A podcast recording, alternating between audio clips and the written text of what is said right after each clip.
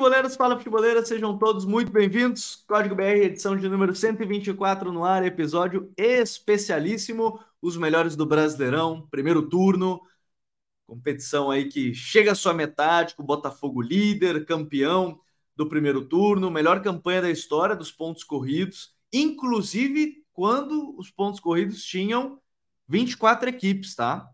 fez a mesma campanha do Cruzeiro 2003, mas com uma vitória a mais que o Cruzeiro de 2003, que tinha 47 pontos. A equipe do Botafogo também, mas com uma vitória a mais, o que me faz colocar, obviamente, como a melhor campanha da história dos pontos corridos desde que foram implementados aqui no futebol brasileiro.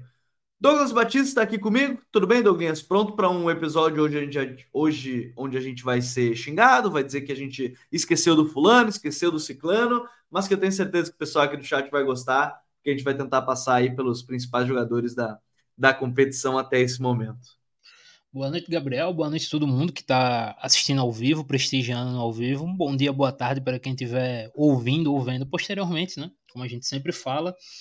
E é isso, cara. Acho que Primeiro, um resuminho, né? Baita primeiro turno, ótimo primeiro turno, jogos de bom nível, equipes atuando muito bem coletivamente. É... Em compensação, tivemos algumas decepções. Acho que pessoal tá falando muito do Vasco, mas para mim, a minha grande decepção pessoal é o América Mineiro, de longe. E só 10 pontos no turno, né? Time que eu projetava como um time de meio de tabela para cima. Meio de tabela, assim, entre os 10 primeiros, né? Entre os 11 primeiros, assim, da competição. É, e com pouquíssimos destaques individuais também. Mas, no geral, ótimo campeonato. Tem, tem uma equipe que está muito acima dos outros coletivamente hoje. Não adianta o que, o que falar. O Botafogo é, é a melhor equipe da competição disparada. Mas tem várias outras ótimas equipes que estão apresentando um, um, um, nível coletivo muito bom. Várias surpresas, várias revelações. Acho que volto a repetir, acho que terminando o primeiro turno fica muito claro, é o melhor campeonato brasileiro desde 2015, 2015 foi muito bom também. Então é o melhor desse desde lá. Então vamos lá que tem, tem muito jogador bom aí para a gente poder discutir aí. É, vai ser bem legal da gente debater sobre esse tema, porque tem muito jogador, acho que o Douglas entrou num ponto importante, muitos jogos bons, times bons, interessantes para se acompanhar, tem sido o Campeonato Brasileiro para lá de interessante. Vamos começar com o melhor treinador do Campeonato Brasileiro. Tá? A gente vai fazer de um, de um primeiro turno. Por quê? Por que, que vocês estão começando com o melhor treinador? Porque o nosso sistema tático da seleção vai ser justamente de acordo com o treinador. Digamos que o treinador fosse um técnico que gosta de usar três zagueiros. A nossa seleção no campeonato seria com três zagueiros. Digamos que o treinador gosta de jogar no 4-3-3, então a nossa seleção seria no 4-3-3. Ele gosta de jogar no 5-4-1, então vai ser o 5-4-1. Então, por isso, vamos começar com o melhor treinador do primeiro turno da competição. Os nomes citados, os nomes estão postos, meu caro Douglas. Bruno Lage e Luiz Castro, vamos colocar aqui a dobradinha. Né? Acho que seria injusto não colocar o treinador do Botafogo, ainda tem o Caçapa nesse meio tempo. Renato Gaúcho, ou Renato Portaluppi, como é conhecido aqui no Rio Grande do Sul, apesar de no resto do Brasil ser conhecido como Renato Gaúcho, e Antônio Oliveira do Cuiabá, ou seja, temos treinador do Botafogo, do Grêmio e do Cuiabá. Nomes postos, Douglas. Vou começar contigo, depois eu trago a minha opinião também, mas quero saber. Bruno Lage Luiz Castro, Antônio Oliveira ou Renato Gaúcho como treinador do primeiro turno? Rapaz, no primeiro turno eu ficaria com o Antônio Oliveira. Eu acho que o campeonato do Cuiabá é extremamente surpreendente. O Cuiabá acaba o primeiro turno é, em zona de briga por Libertadores. Eu acho que ninguém, nem o próprio torcedor mais otimista do Cuiabá imaginava que fosse acontecer isso, principalmente após o início de competição. Acho que é uma equipe que é extremamente competitiva, com um bom jogador que está conseguindo extrair as melhores valências de seus jogadores mais técnicos, né, os jogadores melhores jogadores tecnicamente. A gente fala muito do Davidson que está fazendo um campeonato, sim, excepcional, mas para além dele, o Ranielli cresceu muito, está fazendo um ótimo Brasileirão. O Fernando Sobral novamente, né, vindo de bons anos no Ceará.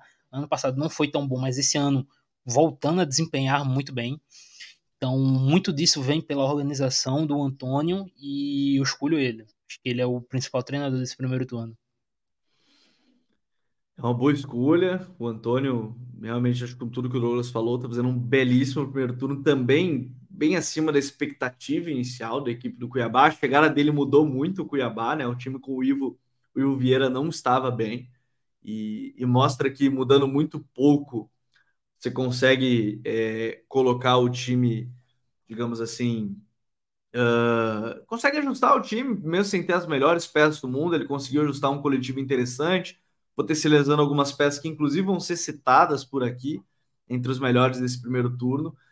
Porém, porém, eu não consigo não votar na dupla Bruno Lage e Luiz Castro, justamente pelo que eu falava no início, de ser melhor campanha da história do primeiro turno, né? 47 pontos, 10 vitórias em 10 jogos no estádio Newton Santos, né? no Engenhão.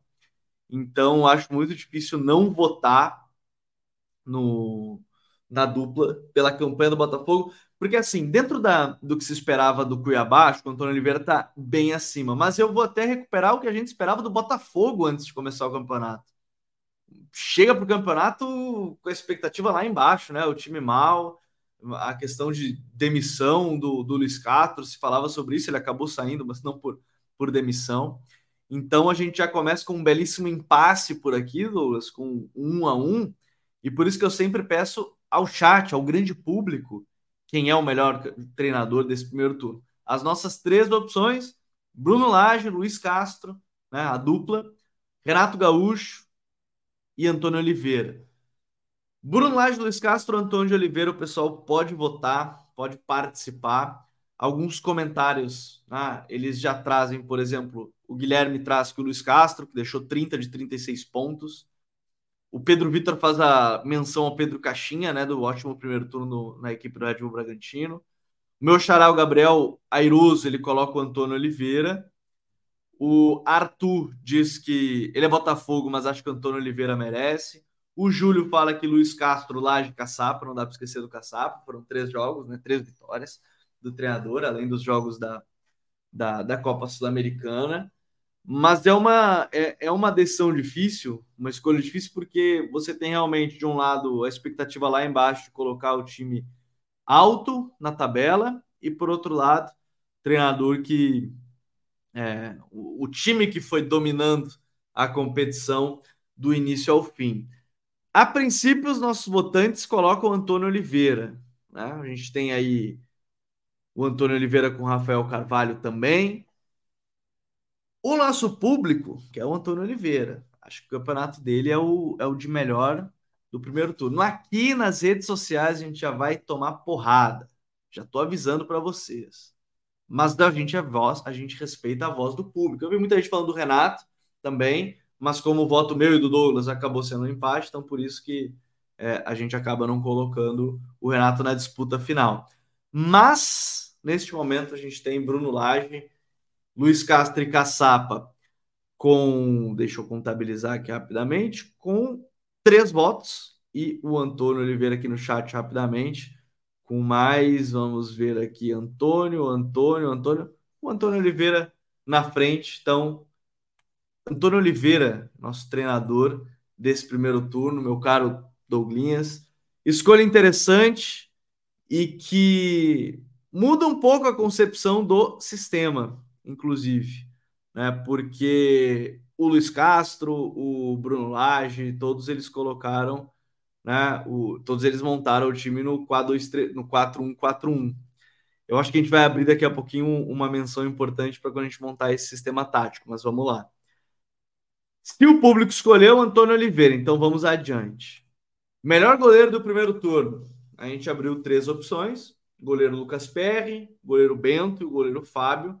Acho que aqui a gente tem a primeira unanimidade, tá, Douglas? Eu voto no, no Lucas Perry, eu acho que essa melhor defesa do campeonato, time que mais teve jogos sem sofrer gols, né? É, um goleiro que em muitos jogos foi importante no 0 a 0 fazendo defesas importantes.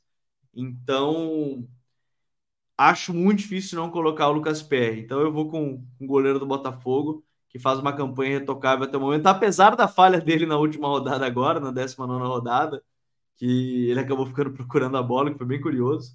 Eu vou de Lucas Perry, que campeonato irretocável até o momento, Douglas. Ah, pode ir a primeira polêmica? Brincadeira, brincadeira, é o Perry. Imagina, é, vem... Eu... É, não. Tem, é, muito, é impossível não ser o Perry. Eu tenho algumas restrições quanto a ele, no sentido de até onde ele vai chegar, né? De potencial dele. Mas não, não tem como. O primeiro turno dele não tem. Sabe, não, ab, não abre margem para dúvida. O Botafogo, em dado momento. É porque nas últimas rodadas, né, pós-transição Caçapa, Castro pro Laje, o Botafogo começou a tomar um pouco mais gols, né? Acho que se a gente pega aí os uhum. últimos cinco jogos e tal, o Botafogo tomou mais gols do que vinha tomando. Mas em dado momento, o Botafogo, acho que ainda tem é, números históricos na defesa. O Botafogo chegou a ter é, mais jogos sem tomar gol do que gols na competição. Então, impressiona muito e o PR tem que ser o goleiro da competição mesmo. É, não tem como fugir. Lucas Perry faz por merecer a, a campanha. Vai bem com os pés também, em termos de construção. O jogador acaba sendo importante para o time do Botafogo de, de todas as formas. Vamos adiante, para a gente seguir aqui no campeonato. Melhor lateral direito. Estão abertas as opções. Wesley do Flamengo. É, é, era meio difícil. O lateral direito foi uma, uma, uma escolha mais difícil aqui quando a gente estava montando a lista. A lesão do Rafael atrapalhou muito também. Né? Ele estava fazendo um bom campeonato, mas a lesão dele acabou tirando ele da, da disputa. De Plástico, que foi o substituto do Rafael, trago uma estatística interessante do De Plástico. Ele está a 16 jogos pendurado. Pendurado. Tá jogando pendurado o campeonato, não tá tomando cartão e tá jogando muito bem. Me lembra muito Rafael Carioca em 2008 com o Grêmio, que ele passou 36 rodadas pendurado. Ele tomou cartão nas duas primeiras, depois esse cartão no campeonato inteiro. E foi um dos melhores volantes da competição na época. E o terceiro nome, Samuel Xavier, lateral direito do Fluminense, que está jogando muito bem. Eu sempre ressalto aqui, eu sei que a memória do, Rafael, do Samuel Xavier também é da Libertadores, né? O cara que foi decisivo na classificação do Flu na Libertadores, fez dois gols contra o Argentino Júnior, inclusive. Mas a gente está falando aqui do Campeonato Brasileiro. Apesar disso, desse preâmbulo todo, Douglas, quero saber a tua opinião. Quem é que foi o melhor lateral direito desse primeiro turno? Eu acho que aqui a gente vai ter outra unanimidade, porque acho o Samuel mais constante. Ele se encontrou muito bem no Flu, assim. O Samuel ele vinha de boas temporadas no Ceará, mas depois que ele chegou no Fluminense com o Diniz, ele se encontrou completamente. Acho que ele é um jogador extremamente regular, um dos mais regulares da equipe do Fluminense. Consegue oferecer saída tanto aberto quanto por dentro, né? Então consegue variar muito durante os jogos. Um jogador muito importante nessa saída de bola do Fluminense, não só tocando na bola, né? não só com passe, mas às vezes conduzindo, arrastando a marcação. Então eu ficaria com o Samuel Xavier. Eu iria de Samuel Xavier também. É, acho que é um jogador que achou muito bem no que penso o, o Fernando Diniz. A gente tem uma análise aqui no canal sobre a importância dos laterais. Eu achei muito curioso. Quem viu o Grêmio Fluminense, inclusive, viu que em vários momentos ele estava como um volante em posse. No início da partida não deu prosseguimento. E eu tomei um susto quando vi, olhei para a TV e, e vi. O Marcelo estava entre zagueiros entre zagueiros fazendo saída de bola. Eu tomei um susto e falei, ué, o Marcelo tá jogando de volante no jogo? Não, ele só saiu da lateral mesmo, foi entre zagueiros para iniciar a construção. E dito isso, acho que o, o Diniz potencializa muito bem os seus laterais, principalmente Samuel, que tem essa inteligência para atacar espaço, inteligência de movimento, tá fazendo gol também, né? Que entra nessa, obviamente, nessa medida. Eu voto também no Samuel. O chat também votou muito no Samuel aqui. Não vi gente votando em quem não em outros que não fosse Samuel Xavier. Então, por enquanto, a gente tem Antônio Oliveira, Lucas Pé e Samuel Xavier na nossa seleção do campeonato. Zagueiro da direita, Douglinhas. Cara, a zaga vai ser fácil de falar, hein? Zagueiro da direita, a gente colocou Adrielson, Nino e Fabrício Bruno. Abrindo meu voto, vou de Nino. De Nino. Já derrubar aqui todo mundo, né? Adrielson, para mim, o melhor zagueiro, se contabilizar lado direito e lado esquerdo. Acho que é o melhor zagueiro do campeonato nesse momento. Tá entregando muito do que pensa. Pensava o Luiz Castro, pensa o Bruno Lage com defesa área, ganhando a primeira bola, ganhando essa disputa, e para mim tem evoluído consideravelmente em construção. Ainda não é o zagueiro construtor, ok, mas tem evoluído nesse quesito. Meu voto é no Adrielson pela constância como zagueiro defensor da área. Né? Acho que não tem muito para onde correr por aqui, Douglas. Não, é, é uma das, das posições mais fáceis de volta. Acho que o Adrielson ele tem uma dominância muito grande pelo alto. A gente já falou disso, né? Engraçado porque ele não é dos zagueiros mais altos, ele é alto, né? Comparado à média. Ele tem 1,83, se não me engano, 1,84. Mas ele tem uma dominância muito grande pelo alto. Ele tem uma impulsão impressionante. Ele consegue é, ganhar muitos duelos pelo alto. Mas para além disso, ele tem um senso de cobertura muito bom. Então, o Adrielson. Acho que esse é um dos poucos indiscutíveis que a gente tem. Um dos poucos não, né? Que a gente já, já citou três, né? Mas de três. Mas é um dos indiscutíveis.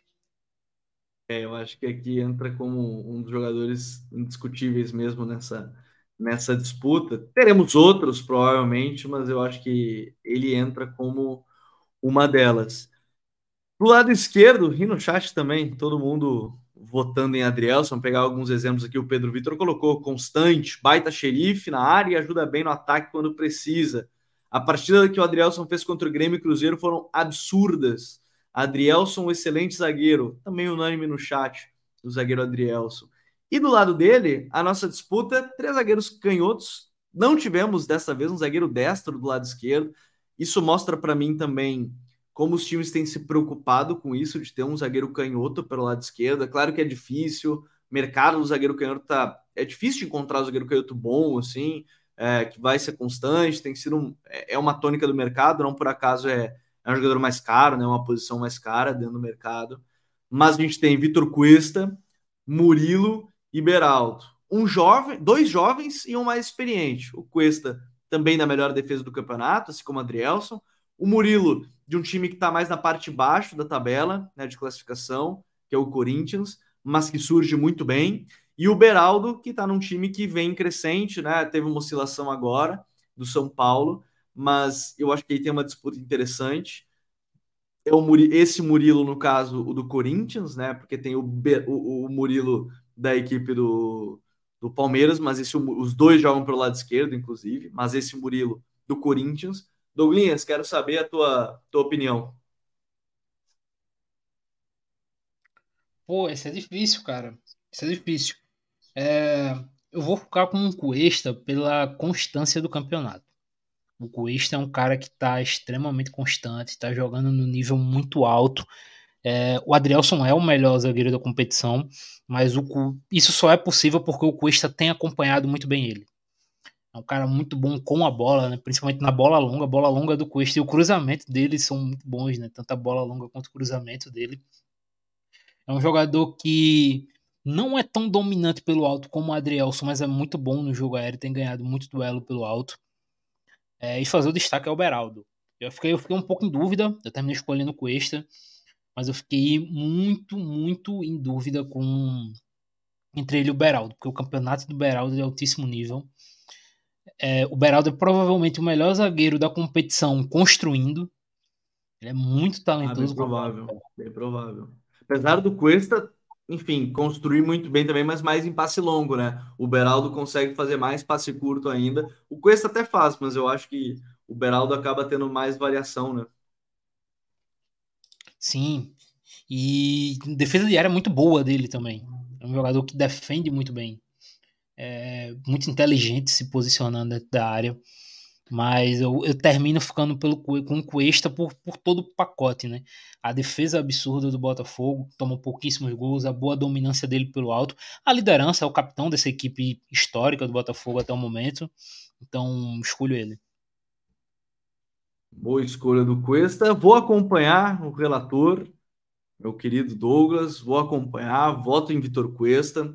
Acho que o Cuesta aí tem uma, uma constância muito boa no campeonato também. E, e acabou sendo potencializado no início do campeonato também, é, principalmente no início, que agora vai ter um vídeo até sobre isso, sobre essa mudança do, do, do Bruno Lage, mas com a defesa um pouquinho mais baixa do Botafogo, o Cuesta acaba sendo potencializado, porque numa linha um pouco mais alta ele sofre um pouco, mas ele ainda é um zagueiro agressivo de recuperação de bola, ganhar essa disputa pelo alto em alguns momentos, apesar de não ser a melhor valência dele, mas ofensivamente vai muito bem no alto, defensivamente peca um pouquinho, mas construindo, e de novo, a, a, a defesa do Botafogo tem esses números que a gente falou, de melhor defesa da competição, pouquíssimos gols sofridos, time que mais jogos ficou sem ser vazado e tudo mais, também não só por causa do Lucas Perry, mas também por conta dessa linha defensiva formada né, no primeiro momento com o Rafael, com o Adriel Cuesta e também com o Marçal ali do, do, do, lado esquerdo. Então a gente tem aí é, uma, uma disputa interessante nessa posição, mas Adrielson e Vitor Cuesta, os escolhidos deste primeiro turno, a dupla de zaga do Botafogo. Lateral esquerdo. Confesso que lateral esquerdo, agora, inclusive agora falando do próprio Marçal, me veio algumas dúvidas, né, Douglas? Porque o Marçal fez um bom início de campeonato, depois teve uma pequena queda. O Hugo tá jogando os últimos jogos também, né? Tá tendo uma boa constância o Hugo. Mas a gente separou três nomes que não estão nos três principais times do campeonato nesse momento, mas que fazem temporada muito boa do Brasileirão. Juninho Capixaba no Red Bull Bragantino, Marlon no Cruzeiro e o Caio Paulista no São Paulo. Caio Paulista que nem lateral de origem é, mas se tornou lateral com o Diniz e teve essa continuidade com o, o Dorival Júnior. Pensei no Marçal, de fato, mas acho que esses três nomes cabiam mais. E apesar de querer votar no Juninho Capixaba, eu não consigo ignorar que o Marlon acabou sendo a grande arma ofensiva do Cruzeiro por praticamente boa parte do campeonato, junto com ali com o Bruno Rodrigues, né? E, e o Marlon atacando foi muito bem, defendendo conseguiu ser constante também, é, algo que se esperava também, como ele ia defender, como ele ia é, gerir a situação sem bola. Gostei muito do campeonato dele, com gols, com assistências, algumas é, passes para finalização que não saíram gols. O time do Cruzeiro acabou perdendo muitos gols também em chances mais claras. E eu acho que o Marlon ele acaba simbolizando bem esse time vertical do, do Pepa. E por isso que eu voto no Marlon como, como lateral esquerdo desse primeiro turno, Douglas. Não sei você, não sei. Esse eu não sei se é unânime, sinceramente. Mas eu particularmente voto no Marlon aí que eu gostei bastante. O chat pode comentar. não sei ainda o voto do Douglas, a gente veio para cá sem saber o voto um do outro. Uns, alguns acho que a gente até sabia, mas outros não. Para ser melhor aqui essa experiência com vocês. Mas eu, particularmente, vou no Marlon. Não sei o Douglas e eu não sei o chat, mas começa aí, Douglas. É, acho que eu queria até pegar, complementar a tua frase, porque tem, tem muito lateral esquerdo bom nesse primeiro turno, muita gente jogou muito bem. Estou o Marçal, além desses três, eu queria citar outro jogador que não ficou no top, não está no top 3 melhores times, né? Que é o René. O René é extremamente constante há anos aqui, tá, tá bem também no Inter, né? Apesar do Inter não, não, não fazer um bom, um bom campeonato brasileiro, apesar do Inter ser uma equipe extremamente oscilante, o René mantém o nível dele. Então, eu destaco ele, destaco o Riquelme, que foi um dos melhores sub-20 do primeiro turno pelo Cuiabá também. Um jogador muito constante para a idade dele, um jogador 03, nascido em 2003, foi convocado inclusive para a seleção esse ano. Então, destacaria esses dois também. É, mas assim, é, bate muita dúvida. Porque o Marlon ele é muito responsável pela criação do Cruzeiro, assim como o Caio também é para a criação de São Paulo. Porque o Caio chega muito um na seu jeito, né? E, e cada um Exato. da sua forma. O, o, São Paulo, a gente falou muito, né? Que o São Paulo é uma equipe que falou ao longo do primeiro turno, que é uma equipe que tem muita dificuldade nas pontas. É, chegou a usar, na maioria do tempo, meias como, como pontas, né? Sendo, digamos, falso ponta e com a bola partindo por dentro. E muito dessa amplitude, dessa chegada na linha de fundo é do Caio, pegando a bola, driblando, ganhando em velocidade. Então, muito da criação do São Paulo vai pelo Caio Paulista. É, para um jogador que não é da posição, é bom destacar, o Marlon, é, o, o Caio originalmente é ponta, então impressiona esse nível que ele atingiu.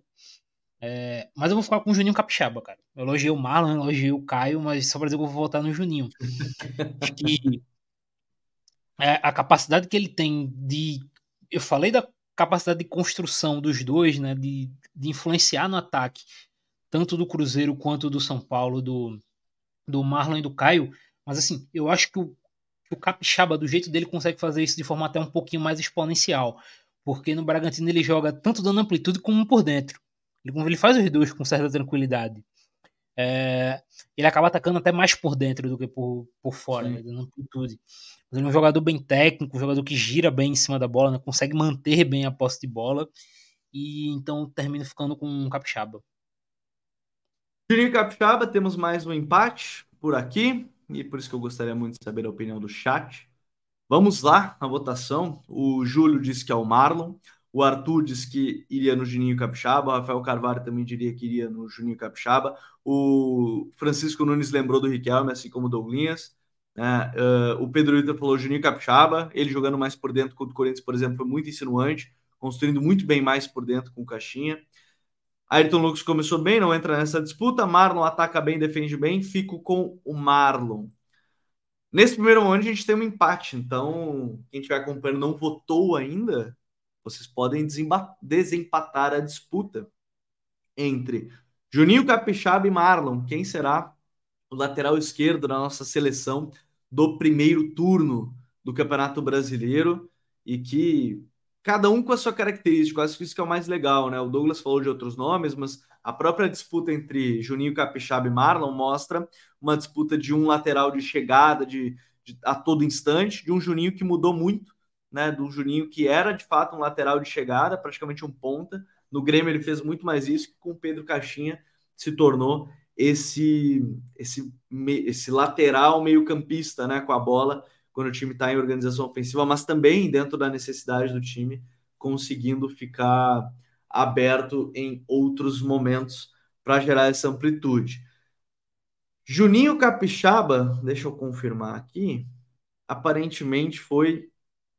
Deixa eu confirmar na, na votação rapidamente, enquanto o pessoal pode dar uma última comentada por aqui, mas a princípio, por enquanto, seguimos empatados com os votos de vocês deixar em haver aqui esse, esse lateral, hein? A gente vai ter que voltar aqui para escolher o lateral, quem é que vai ser o lateral desse campeonato. Vamos tirar Você no pedra, papel, tesoura, né? Vamos é, tirar vamos tirar no paro ímpar, vamos tirar num, num modo desempate quem tem mais assistências do campeonato, mas por enquanto a gente tem uma, uma votação empatada entre esses dois jogadores para o Campeonato Brasileiro, que, de novo, são dois jogadores que foram muito bem na posição e uma posição. Gostei da, da citação do Riquelme, ó. Uh, Capixaba, Marlon Capixaba. Ah, deixei aberto, Marlon Capixaba. Mas como chegou um voto do Capixaba aqui, vou, vou colocar o Capixaba, né? Chegou o voto de Minerva aqui. Obrigado, Andrew Tate, com a foto do, do Robin. Ah, a fotinha do Robin, Andrew veio para salvar a todos. Juninho Capixaba com o Marlon sendo o 12 jogador já nesse time para entrar toda hora no lugar do Juninho Capixaba, já que a gente votou. Ficou tudo muito parecido. Douglas, eu quero abrir um parênteses aqui, porque o treinador é o Antônio Oliveira. Né? Não é um 4-2-3-1, seu sistema. Mas eu vou abrir o, a, a primeira situação aqui. O sistema tático é o 4-1-4-1. Mas, todavia, entretanto, eu, eu quero deixar essa situação bem aberta, que aqui nesse 4-1-4-1 deles, vamos colocar o seguinte: o primeiro volante, obviamente, volante único do 4-1-4-1, são dois meias inter, internos, né, os interiores. Vamos definir como um primeiro, um, um segundo e um terceiro homem de meio. Pode ser um meio atacante, pode ser um cara mais que encaixa ali, até porque os nomes que a gente vai citar podem jogar nessa posição, me parece. Mas vamos começar pelo melhor volante, né, desse primeiro turno do campeonato. Não sei, sinceramente, se é unanimidade, mas eu acho que tem um bom debate por aqui. Colocamos três nomes: André do Fluminense, Fernandinho do Atlético Paranaense e Marlon Freitas do Botafogo. Essa reta final, inclusive, de primeiro turno do Marlon Freitas é muito boa, muito boa. E eu quero saber o teu, o teu voto, Douglas. Eu abri com o Marlon, você votou no Juninho Capixaba ali na lateral. Quero saber no primeiro volante, quem é esse cara que vai ajudar na construção ou ajudar na fase defensiva do time do Antônio Oliveira do nosso primeiro turno do brasileiro? Aqui é interessante porque são literalmente três pilares, né? Não tem nem como falar, ah, jogadores importantes, não sei o que. Não, aqui são três pilares. São três jogadores que, se o estilo das suas equipes funcionam, parte muito do, de como eles conseguem executar suas funções. É, o Marlon. também tem tá em dúvida já, tá? Não vamos empatar isso aqui que os caras vão ficar em dúvida. É, o Marlon fez um, principalmente uma reta final, né? Assim, assim, uma segunda metade de primeiro turno impressionante. É, se a gente pega, por exemplo, o jogo dele contra o Inter nessa última rodada, ele foi muito bem. É, o André, que é basicamente a exemplificação do que é o, o que o Diniz pensa de futebol, né? Que que o Fluminense é hoje passa muito pela capacidade do André, sobretudo com bola. E o Fernandinho, não preciso citar o que o Fernandinho é. Então são três jogadores que exclusivamente o jeito deles jogarem, as suas características e o nível técnico que eles alcançaram influenciaram para suas equipes serem é, o que são. Eu vou ficar com o Marlon pelo, pela parte final de primeiro turno dele que está num nível muito bom, é, pela fase atual dele, eu termino ficando com ele, ele ser esse pilar tão importante que ele é no Botafogo. O, o Bruno Lage falou que se ele voltar para a Europa, e esse C aí eu acho que é mais quando ele voltar para a Europa do que se ele voltar para a Europa. Ele voltando, ele disse que ele vai ligar para o Marlon Freitas, é a primeira coisa que ele vai fazer. É, eu acho muito difícil essa escolha, realmente, porque cada um é o pilar do seu time de uma forma, né? E eles representam muito bem os seus treinadores dentro de campo. Né? O André, o Fernandinho, o Marlon. É, o nosso membro aqui do canal, meu querido Lucas NT, ele botou: André é mais jogador que Marlon, tem mais qualidade técnica. Acho que nisso a gente pode concordar, Lucas. Mas como a gente está falando desse primeiro turno do campeonato, e aí por isso que eu vou abrir meu voto para o Marlon, a gente está falando de cara que foi muito constante. O Botafogo nem iniciou com o Marlon sendo titular da posição, era o Gabriel Pires, né? O Gabriel lesiona, o Marlon entra e não sai mais do time. Eu até achava que o Gabriel Pires ia voltar justamente porque ele trabalhou com o, com o Bruno Lage, mas o campo ele está mostrando que tem que jogar o Marlon Freitas. O Marlon Freitas está sendo importante lançando jogo, interceptando, com bola e sem bola. Então, apesar de ser uma escolha difícil entre os três, eu vou no Marlon Freitas porque Botafogo está sendo dominante nesse campeonato. E assim, o Marlon ele está sendo importante também é, na questão do, do jogo sendo mais vertical ainda com o Bruno Lage, né? Ele está sendo muito importante. Eu me lembro que o titular era o Danilo, estava confundindo com, com o Gabriel. O Gabriel jogou alguns jogos também do campeonato, não estava não tava também, estava confundido. Obrigado ao Matheus 2, que comentou por aqui. Mas, enfim, a lógica segue a mesma do Marlon assumir e, e, e tomar conta da posição.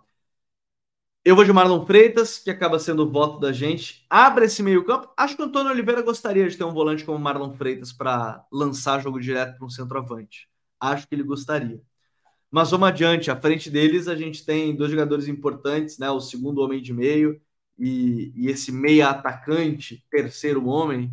No futebol brasileiro, o terceiro homem de meio é o, o nome mais popular possível para essa posição mas em segundo volante a gente foi mais eclético, né, Douglas? A gente foi bem mais eclético nessa posição, porque nenhum dos três jogadores estão aí, eles estão dos times da, da primeira colocação. Ah, um deles está, mas não como líderes. Juninho do América Mineiro, que temporada! O Juninho, o Juninho já diria o, o, o sábio, parece que tem dois pulmões quando está correndo já diria o, o, o nosso. Foi, foi o Neto, eu acho que comentou uma vez né, no Mundial que falou essa, né? Foi o Neto que falou. O, o volante Fernando parece que tem dois pulmões em campo. Mas o Juninho, com 38 anos, o que ele corre e o que ele joga, o que, que ele ajuda em fase defensiva ofensiva é absurdo. Colocamos o Gerson aqui, que está fazendo uma função híbrida, em alguns momentos um terceiro homem, às vezes um segundo. Voltou a ser aquele Gerson mais goleador do Olympique de Marseille. E colocamos o Renato Augusto, que, vamos lá, o Corinthians é um com ele e é outro sem ele. Mas é uma escolha, cara, é uma escolha difícil, mas Renato Augusto, cara, é... eu botar o impacto também dentro de campo desses três jogadores, é... o do Renato é muito grande. Se o Gerson não joga, o Flamengo ainda consegue, mesmo que o Flamengo não esteja bem no campeonato, o Flamengo ainda consegue é, o Flamengo consegue jogar. Né? O Juninho, cara, joga muito, tá jogando muito. Acho que se o Juninho tivesse oito anos a menos, ele tava num, num time maior do futebol brasileiro. mas a idade acho que é um, um fator aí para não contratarem. Mas o Renato Augusto é o Renato Augusto. Não falo aqui só por conta do nome Renato Augusto, mas também porque ele ainda permanece sendo um dos principais meio-campistas aqui do país e tá jogando muita bola. Então, o meu votinho é no Renato. Não sei se esse é unânime, mas eu vou de Renato, Douglas. Renato. Não tem, não tenho o que questionar aqui. É, eu acho que, assim, o Gerson fez um bom primeiro turno. O Juninho fez um ótimo primeiro turno, inclusive comparado ao rendimento da equipe do, do América. Mas o Renato, eu, eu não lembro, acho que o Lucas aqui acabou de comentar que o Renato é outra prateleira. A gente tá falando de um cara que o Corinthians depende dele. O, Corinthians cria, o Corinthians evoluiu muito nesses últimos jogos com o Luxemburgo, mas assim, ainda assim, o Corinthians só consegue criar, o Corinthians só consegue ter situações de, de, de gol, de criação durante o jogo por conta do Renato. Ele é outra prateleira de jogador. Eu acho que essa é a posição que a gente vai passar mais tempo, Gabriel, elogiando outros jogadores que poderiam estar tá aí. Porque acho que o Renato é, é indiscutível. Acho que um cara que merece ser citado, que está fazendo uma competição muito boa. É o. É, é o Fernando Sobral, com o próprio Antônio Oliveira. O Sobral está fazendo um campeonato muito bom, de altíssimo nível. Então vale vale a moral dele aí. Vale a moral pro Pablo Maia. Pablo Maia Sim, cresceu bem. muito na mão do Dorival, muito. Então acho que é um, é um, nome que vale esse estado também, do Pablo Maia. Então eu diria esses dois aí, deixaria como destaque também, como um stand-by. É, mas o Renato é um Renato. Eu gosto dessa definição de o Renato. O Renato é, é, é muito boa. Mas eu vi já que meu querido parceiro do Futebol Comps colocou Eduardo, jogador que mais criou chance, e ele achou injusto, entendo, que só jogou oito brasileiro e foi titular em cinco, nem metade. E ele falou do Eduardo, mas é porque o Eduardo tá na lista ainda, tá? De Futebol Comps, não se preocupe, ele está na lista. O Gabriel Eroso botou que meus interiores, Evangelista e Christian. Vamos pro próximo, que o próximo é legal, gera debate, gera debate. Vamos lá melhor meia da competição. Terceiro homem, meia desse 4-1-4-1. Três nomes também: Eduardo do Botafogo, Lucas Evangelista do Red Bull Bragantino e Cauli do Bahia. O Bahia não está bem no campeonato, mas o Cauli merece muito. Cauli, né? Não é Cauli. Cauli é aquela parte da, da raiz, né? Tá falando coisa errada aqui. O Cauli. Faltou, ele... faltou aula de biologia, né, Pirra? O Cauli é o tronco, não? E dá, vai os dois faltar aula de biologia por aqui, então vamos, vamos adiante. Eduardo jogando como esse terceiro meio atacante, né? Mas em vários jogos ele acabava recuando para defender um 4-1-4-1 com o Luiz Castro. Então ainda vale, ainda vale ele tá aqui. Lucas Evangelista faz a mesma coisa no Red Bull Bragantino, né? Com bola, meia atacante sem bola, defende em 4-1-4-1 e tá numa fase esplendorosa. Ele era um 8, se tornou esse meio atacante, né, entrando na área. E o Cauli, cara, é, é um dos jogadores que mais cria chance no Campeonato Brasileiro. O, o Bahia vive uma fase meio arame liso também, né, de não conseguir marcar nas chances que cria. Mas, Douglas, eu vou deixar você abrir essa votação, que para mim essa é unânime. Apesar dos três nomes serem muito bons, para mim, acho que essa vai ser unânime. É, é, essa parte é engraçada, Gabriel, porque essa talvez seja a segunda disputa desse, dessa seleção que mais vai ter atletas de alto nível. Todos os três estão fazendo um campeonato. E tem nome que muito... nem colocamos, né? O Alan Patrick, por exemplo, sendo muito importante no Inter, mas esses três acabaram se destacando tanto quanto. Exato, e, e esse é o ponto. É uma competição de três caras que estão num nível tão alto, só que é, mesmo com o Evangelista e o Caulista estão jogando muito, é impossível não votar no Eduardo. É impossível. Pelo simples fato de que o Eduardo é o segundo melhor jogador do campeonato. O nível que o Eduardo tá no Botafogo é, é assustador. Ele realmente só não é melhor no campeonato que o Tiquinho. Porque o Tiquinho tá. Pô, o primeiro turno do Tiquinho foi bizarro. Mas o Eduardo, ele fez um primeiro turno espetacular. Tão espetacular. bizarro quanto. Tão bizarro quanto. É, por mais que, como eu volto a repetir, por mais que o Evangelista seja um jogador extremamente importante no, no Bragantino, o melhor jogador do Bragantino, que faz um ótimo, um ótimo campeonato, por mais que o Cauli sustente o Bahia quase. O, o setor ofensivo do Bahia é o Cauli, é o que ele cria. É a capacidade técnica dele criando, é a capacidade técnica dele em bola parada, mas mesmo assim não tem como comparar com o campeonato que o Eduardo está fazendo. É muito fora da curva. É um dos pilares do time, né? A chegada dele mudou de fato o nível do Botafogo, dele e do Tiquinho Soares. Né? Então, acho muito difícil não escolher o Eduardo como esse jogador da seleção. O Lucas, ele até botou, o Eduardo merece ter seleção, não acho? Acho que não é para tanto, Luquinhas, porque pela idade, pela a concorrência dele é mais pesada. Mas assim, é, que está sendo um jogador de altíssimo nível, ele com certeza está. E muito importante que, já que o meu querido Lucas é um membro do canal, quero lembrar vocês, quem está acompanhando o, o Futuri por aqui e tudo mais, sabe que nas últimas semanas a gente lançou o nosso clube de membros aqui do canal, então já quero deixar como sugestão. O link, ele está na descrição desse podcast, se você está ouvindo em áudio, ou está no botãozinho aqui embaixo da tela, se você está ouvindo e vendo o episódio no YouTube. São três tipos de benefício. Titular, onde você tem exclusividade, né? Você tem chats ao vivo exclusivos, prioridade na resposta aqui nos comentários. O Capitão, onde além de tudo isso, você tem 5% de desconto nos cursos do Futre e vídeos exclusivos semanalmente, tá? Tem análise exclusiva semanalmente. E o Estrela, que além de tudo isso, além de 5%, na verdade, tem 10% de desconto nos cursos do Futre e lives quinzenais com os criadores. Essa semana já tem a primeira live aqui com a gente, que a gente vai falar da convocação da seleção brasileira e também das semifinais da Copa do Brasil. Então, todos são muito bem-vindos e muito bem-vindos a ajudar. Vocês podem ajudar o Futuri com isso a produzir ainda mais conteúdo aqui no canal. Eu, Douglas, Vini, todo mundo que participa no futuri.com.br para a gente produzir ainda mais conteúdo. Vocês podem ser muito importantes para isso. Eduardo escolhido, trio de meio campos com Marlon Freitas, Renato Augusto e Eduardo. Acho que o Antônio Oliveira, nosso treinador, iria gostar. Iria gostar. Tá? É... Acho que ele gostaria de ter esse trio no time dele. Vamos para posições difíceis, o Douglas. Foi difícil a gente montar essa aqui. Os pontas barra meias e o centro. O centroavante não. O centroavante foi mais fácil. Vamos lá. Começar pela direita. O meia-direita, ponta-direita. Aqui eu acho que é importante a gente abrir essa consideração, porque existem times que jogam com meio-campistas pelo lado direito, né? E existem pontas de fato pelo lado direito.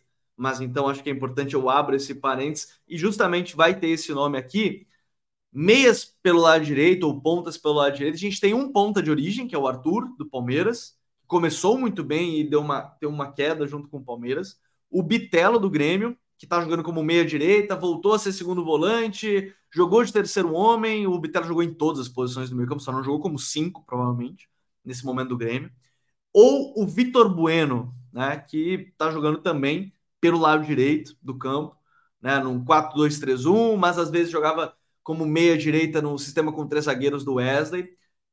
Eu acho que essa não tem muita dúvida. Eu, particularmente, não tenho. Acho que o campeonato do Bitelo é o mais consistente, apesar. Se eu tivesse que botar uma ordem desses três, Douglas, eu colocaria Bitelo, Vitor Bueno e Arthur. Acho que o Arthur começou muito bem, mas depois caiu. O Vitor Bueno teve um, um, campeonato, está tendo um campeonato um ano muito bom, mas acho que o campeonato brasileiro ainda abaixo do Bitelo. E eu vou de Bitelo, muito consistente, participa muito, se entende muito bem com o Soares né, na fase ofensiva do time. Acho que é importante ressaltar isso. Acaba sendo um pilar para ajudar na pressão, para ajudar a chegar na área, para ajudar a defender. Eu vou de Bitelo, que está sendo um meia pelo lado direito, mas que acho que tem sido muito importante ali no setor. E olhando uma posição que foi bem carente do campeonato, a gente poderia falar ah, o Vitor Sá, mas que não foi titular grande parte do campeonato no Botafogo. Uh, não teve um, um, jogador que foi muito, muito destaque, né? Mas eu vou de, vou de Bitelo ali nessa posição, Douglas. É, eu vou com Bitelo também, porque foi, antes de tudo foi o mais regular, né? Acho que assim, tu foi muito bem falando do Arthur. O Arthur começou muito bem a competição, é, mas conforme o Palmeiras foi caindo de nível, né? O Palmeiras foi perdendo o impacto que teve nas primeiras rodadas. Acho que ali até a décima rodada, a décima primeira, o Palmeiras brigava com o Botafogo pela liderança. Depois o Palmeiras desandou, né? Começou a perder mais jogos, empatar mais jogos, perder mais pontos. E o Arthur foi caindo no nível. Então o Bitelo ele foi o mais o mais regular de todos. Então termino ficando com ele, apesar dele não ser necessariamente justamente esse meia pela direita, porque ele joga em todas, né? Ele faz várias funções na equipe do Grêmio. Mas sabe que o Bitelo nesse time aí, a gente vai criar a, a tendência do, do futebol mundial, né? O time dos quatro meio-campistas, né? Tem sido tendência nas equipes pelo mundo. A gente vai ter os nossos quatro meio-campistas, então. A gente vai ter Marlon, Renato, Eduardo e Bitelo para ficar com a bola. É, e quem sabe pro lado esquerdo também, né? Não sei, nunca se sabe.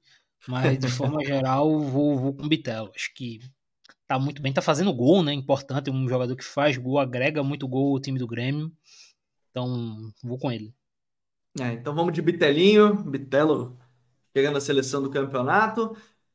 Meia ponta esquerda. É, é bem curioso que a gente vai chegando no ataque, por exemplo, a gente não viu jogadores do Botafogo nessa parte, né? Pelos lados, porque a dupla de pontas do Botafogo ela variou muito no campeonato, né? A gente teve Vitor Sá, o Sauer agora mais recente, o Luiz Henrique e o, e o Junior Santos, né? Mas todos variaram, oscilaram e é até curioso porque nenhum deles acabou entrando nesse primeiro momento. A ponta esquerda ela talvez tenha sido tão difícil quanto, né? A escolha ali da, da posição. Sim, tem jogadores que já saíram do campeonato aqui nessa posição que a gente colocou e vamos a eles melhor, melhores meias esquerdas, pontas esquerdas. Roger Guedes, Paulinho ou Wanderson do Inter. Roger Guedes do Corinthians, agora não mais do Corinthians. Paulinho do Atlético Mineiro, que agora voltou a jogar de ponta. Jogou pela ponta direita também alguns jogos. Era um segundo atacante com o Cudê, mas aí foi pro lado do campo com o técnico Filipão, onde ele teve uma queda maior assim de rendimento, mas ainda sendo um jogador importante para o time. E o Wanderson. Ainda bem que essa bomba é tua para começar, Douglas, e não minha. Então você começa nessa. Quem seria o ponto esquerdo do campeonato? Ah, essa é uma das mais fáceis. Roger Guedes, o Calvo. É, o, Paulinho, o melhor momento do Paulinho não foi como ponta.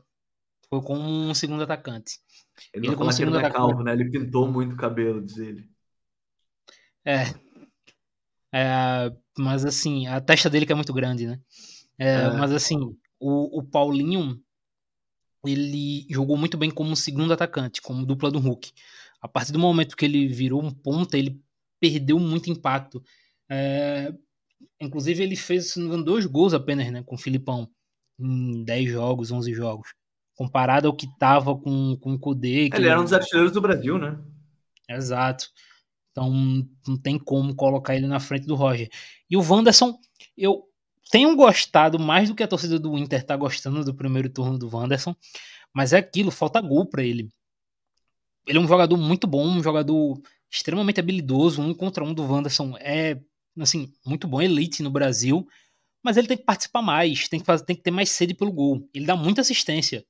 Mas um sabe por que, que, ele não tem essa sede pelo gol, né? Eu já falei aqui contigo junto. Falta ódio no coração do Wanderson. Falta ódio, né? Falta o falta um Itachi na vida dele, né? É, Mas assim, tá faltando é um pouquinho. Fico com o Roger Guedes. Eu achei que ia ser mais difícil, confesso. É, acho que se eu tivesse botado de novo numa ordem entre os três, o Wanderson seria o segundo é, em relação ao Paulinho. Acho também que se o Wanderson tivesse gol no repertório dele, ele não estaria no Brasil, ele teria ficado na Europa. Acho que ele não teria voltado ao futebol brasileiro, porque a, a qualidade. Ele jogou em, em Getafe e Krasnodar, né? Por lá. No Getafe ele já tinha ido bem, mas ele até mesmo em entrevista falou que não tinha se adaptado tão rapidamente como ele gostaria. Um jogo mais físico, ele foi para um, um, time que não contempla muitas características dele também, né? Que era o Getafe do Bordalás. Não era um time que contemplava muito bem o que, que podia ser para o Wanderson, mas acho que realmente a parte de finalização poderia ser um diferencial para ele subir a régua, subir o nível ele tem 11 assistências na temporada, se eu não me engano, né? E, e tem sido de fato importante para o time, mas realmente falta esse gol e o que o Roger Guedes estava entregando. Se eu falei do Renato Augusto no Corinthians, acho que o Roger Guedes serve a mesma situação.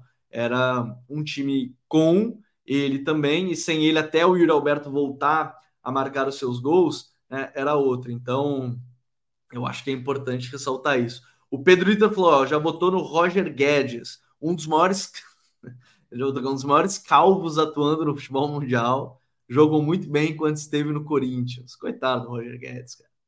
Vitor Sá não deveria estar no lugar do Wanderson? Pode ser, mas, de novo, a ponta esquerda foi uma posição difícil para a gente escolher, tá? Acho que se fosse o Vitor Sá, ele não ganharia, particularmente acho que não ganharia, mas também fez um bom campeonato aí o, o Vitor Sari não ganharia nesse momento a escolha. Ponto esquerda decidido, vamos para o centro do ataque. Cara, é só porque tem que completar aqui com outros nomes, tá, Douglas? É só por isso. E porque vão nos xingar que a gente não colocou o Soares. É certamente só para isso que a gente está escolhendo hoje os melhores centroavantes. Daverson, Tiquinho Soares ou Vitor Roque. É só para se é só para se complicar aqui. E eu já abro meu voto, não preciso pensar muito. Craque do campeonato e melhor centroavante, Tiquinho Soares. Tiquinho Soares é F, como canta a torcida. Acho que essa não tem Desculpa, essa não tem discussão aqui, né, Douglas? Se você pensar em votar em algum outro jogador, a gente vai brigar. Talvez a gente possa discutir por que, que tá o Vitor Roque e o Davidson, não tá o jogador. Matiquinho Soares não tem nem disputa, né?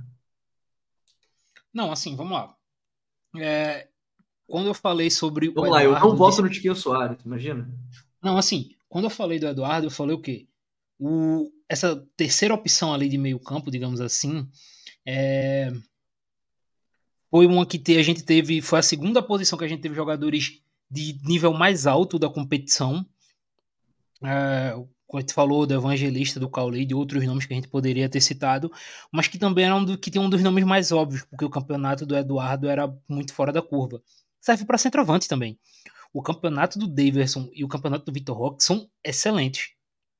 Tanto o Atlético Paranaense quanto o Cuiabá estão na posição que estão hoje no campeonato por conta dos seus centroavantes. Inclusive, esse é um campeonato brasileiro de ótimos centroavantes. O Marcos Leonardo fez Sim. um primeiro turno ótimo pelo Santos. É, essa, essa nossa lista, apesar do Tiquinho Soares certamente a ganhar, independente de quem concorresse, a gente poderia estender ela para quatro, cinco nomes facilmente, né? Sim, então assim, é um campeonato de excelente centroavante. Mas um desses centroavantes está com dois degraus acima dos demais. O campeonato do Tiquinho é incrível, artilheiro da competição, melhor jogador com folga. Então é o Tiquinho. Tiquinho não tem para onde correr aí. É, não tem para onde correr. É, eu até vou aproveitar porque é muito fácil. Essa foi a mais fácil, mas o Rafael Antunes levantou uma pergunta legal, já que o nome do Vitor Roque está aqui. Vocês acham o Vitor Roque toda essa revelação mesmo? Para ele, Tiquinho Soares melhor do campeonato? Sim, acho. Talvez a gente esteja hypando em algum momento um pouco mais algumas outras características do Vitor Roque, mas acho que o instinto de finalizador de nove o Vitor Roque tem e muito. Ele não precisa de muito toque para fazer gol, a leitura dele dos espaços é muito boa. Eu acho que ele entra assim, viu, Rafa? Ele entra assim. Eu sei que muita gente gosta de ficar comparando com o Hendrick, eu não gosto. Eu acho que os dois jogam juntos, inclusive, se tivesse oportunidade, colocaria os dois juntos tranquilamente para atuar. Mas acho que sim, acho que sim. Acho que o Vitor Roque é realmente toda essa revelação e concordo que o Tiquinho é o melhor do campeonato, viu, Douglas? Vocês têm algum complemento quanto à, quanto à pergunta do, do Rafa? Não, acho que é isso. Acho que, inclusive, o, o Vitor ele melhorou muito, é, porque, para além dos gols, né? O, o Vitor Roque, a gente falava dele na última temporada, era muito mais toda a sede que ele tinha pelo gol. Né? Ele é um cara que estava sempre procurando gol, sempre fazendo gol, buscava muito isso. Era um jogador que tinha uma, tem uma, que tinha uma continuidade ofensiva muito boa. Né? Ele acompanha a jogada até o final, acredita em todas. Só que para além disso, ele se tornou um cara de um ótimo último passe, né? Acho que o Vitor Roque ele tem umas 3, 4 assistências nesse primeiro turno. Ele participou muito de gol. Então, esse foi um, um salto importante para ele, inclusive, para ter durante a competição. É, ele ser esse jogador que, para além do gol, consegue agregar de outra forma. Então, o Tigrinho, né? Não sei quem foi que inventou, mas o Tigrinho aí é, Pô, essa do Tigrinho é muito boa, né? Porque é o apelido do pai dele, que virou pra, foi para ele, para Tigrinho, e simplesmente ninguém nunca tinha usado, só na, só na Europa que estão usando, né? Barcelona, é. com o Tigrinho, mas aqui no Brasil ninguém usava. Mas aí eu fico com, com o Tiquinho. E vamos destacar, o campeonato do Davidson é absurdo também. A gente tem muito que fazer bom, esse. esse tem, tem, que fazer essa justiça. O campeonato do Davidson. A começar é pelo poder de decisão dele, né, Douglas? Em termos Sim, de pontuação para o clube ele garantiu mais de 10 pontos para o Cuiabá. Então, sem o Daverson, eu vou até fazer, abrir a tabela aqui para dar uma olhada, mas salvo engano, sem o Daverson, o Cuiabá estaria na zona de rebaixamento, né? São 13 pontos, se eu não me engano, que, o Daverson São 12 pontos que ele deu pro 12 pontos. O 28 menos 12 estaria com 16, estaria em 18º, 17 Então, isso, isso por si só fala. Sem o Daverson, o Cuiabá estaria na zona de rebaixamento. Então, ele tem um nível de decisão, um poder de decisão muito grande. É o segundo Com jogador o mais decisivo. Está a três pontos da zona de Libertadores. E, exatamente, é impressionante. Impressionante. Não tem muito mais o que falar. Acho que esse dado por si só explica tudo. E eu acho que fala muito sobre realmente o campeonato dele. Luizito Soares, que muita gente pergunta, é, que provavelmente muita gente vai perguntar por que, que não tá. Acho que o ano do Soares é muito bom, mas o Campeonato Brasileiro ele teve muito mais altos e baixos. Acho que nas Copas ele foi muito bem, início do ano, obviamente, ele foi muito bem. E obviamente é o Luizito Soares, mas neste momento de campeonato ele não tem sido. Ele estaria no top 5? Talvez, acho que sim, mas top 3, aí a régua ficou um pouquinho mais alta, mas segundo turno tá aí para calar todos do, do Luizito Soares. Douglas, é, o melhor campeonato, a gente já falou um pouco, né, sobre. Acho que não tem muito para onde fugir. Melhor jogador do campeonato até o momento é ele, né? É o homem. Chiquinho Soares ou não? Chiquinho Soares é F ou não é? Não, assim, vamos lá. Uh, vamos colocar as três opções aqui, né? As opções, só para fazer justiça aqui, para dar moral para os três, né? Para o top 3. É, o top 3 é Tiquinho, Daverson e Eduardo para votação. É, acho que justíssimo as três, três escolhas que a gente colocou aqui. Mas não tem como ser o Tiquinho, não ser o Tiquinho, né? Sim, artilheiro da competição, nível impressionante. Botafogo é o que é por conta dele. Depois eu fico com o Eduardo. Falei ali no, na escolha do melhor meio-campista. Espetacular o nível dele. Eu acho que o nível que o Tiquinho e que o Eduardo tem no campeonato explica muito sobre o que é o Botafogo. Tem os dois melhores jogadores da competição. E o Davidson, a gente acabou de falar, um poder de decisão gigantesco. É o, é o segundo jogador mais decisivo do campeonato, então merece estar nesse top 3 mas o principal é o Tiquinho, não tem como.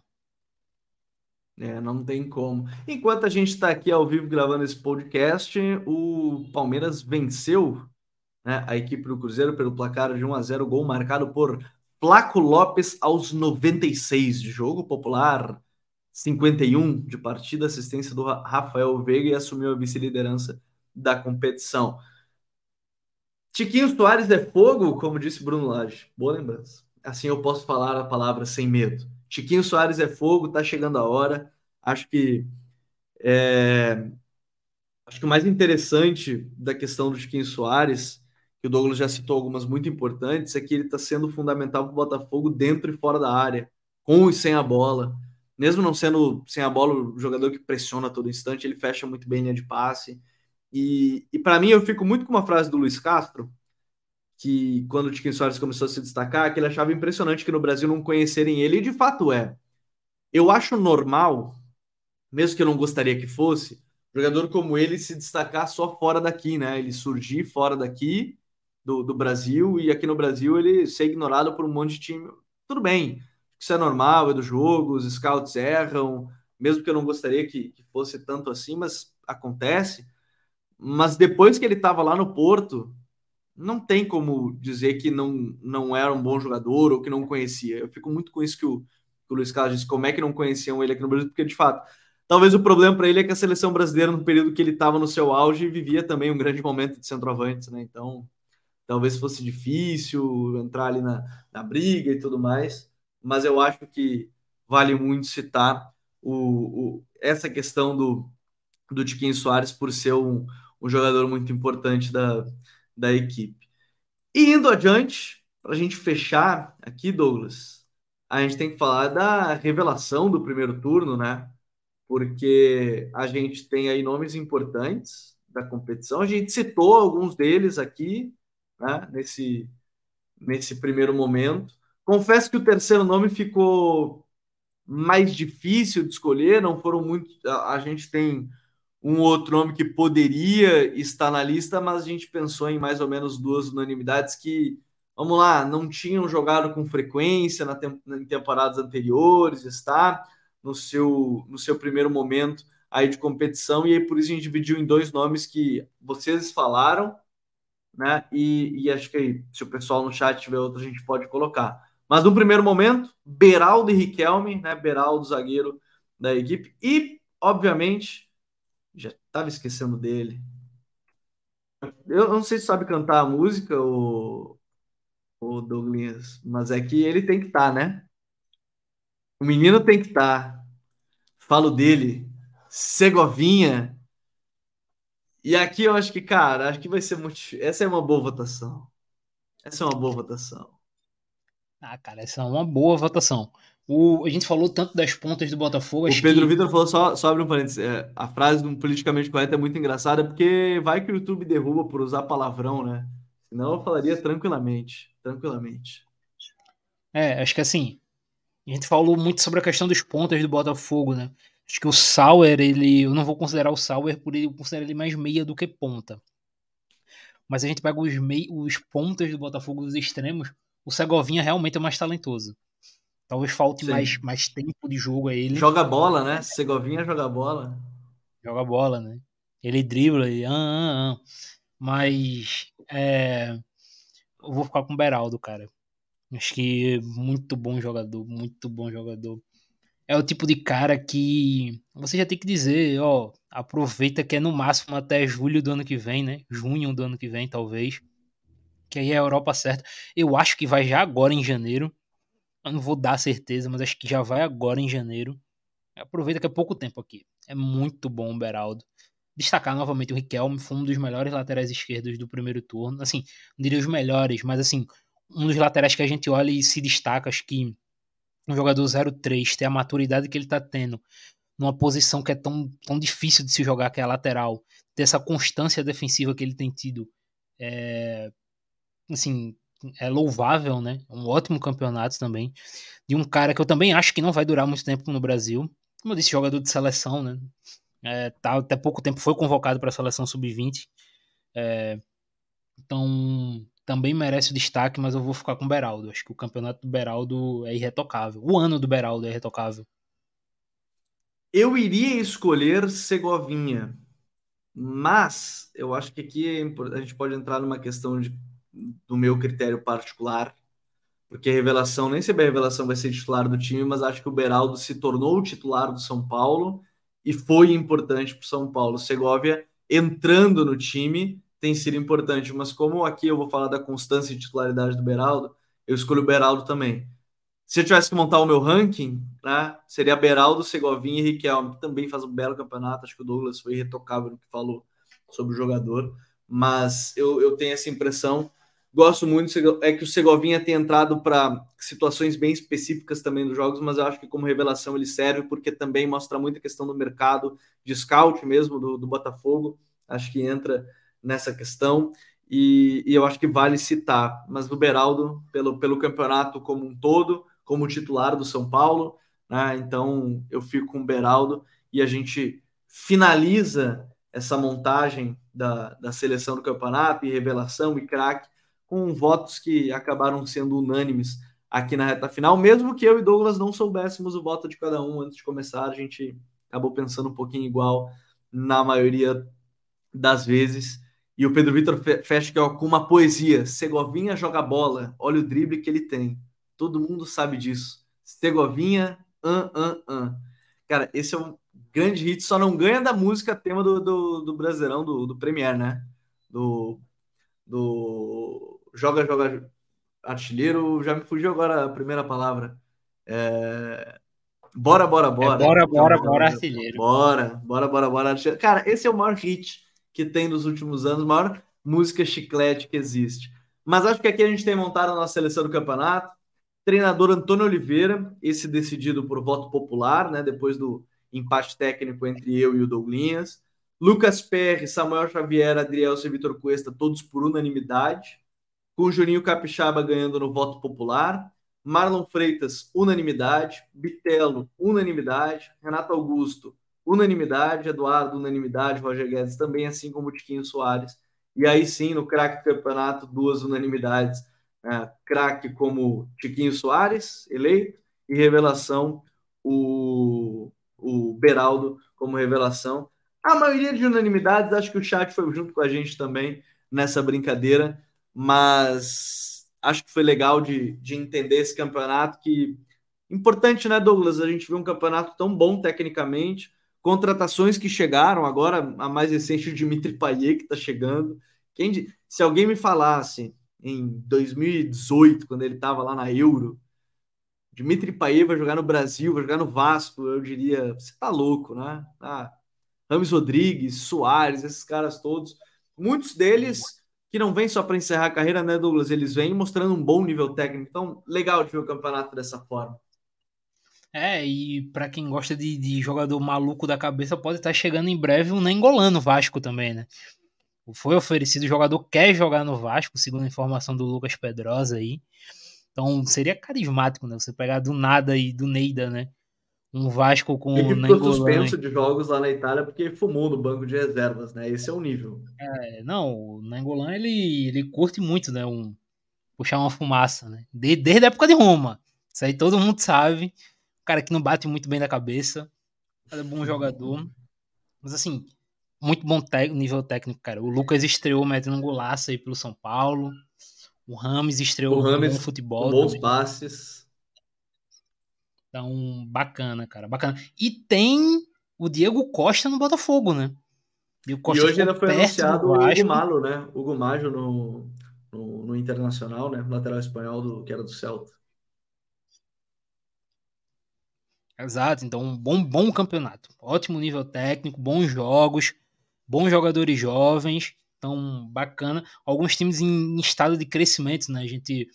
É, quando você olha para a tabela, o pessoal vai estranhar ter dois jogadores do Corinthians. Não, não julgo.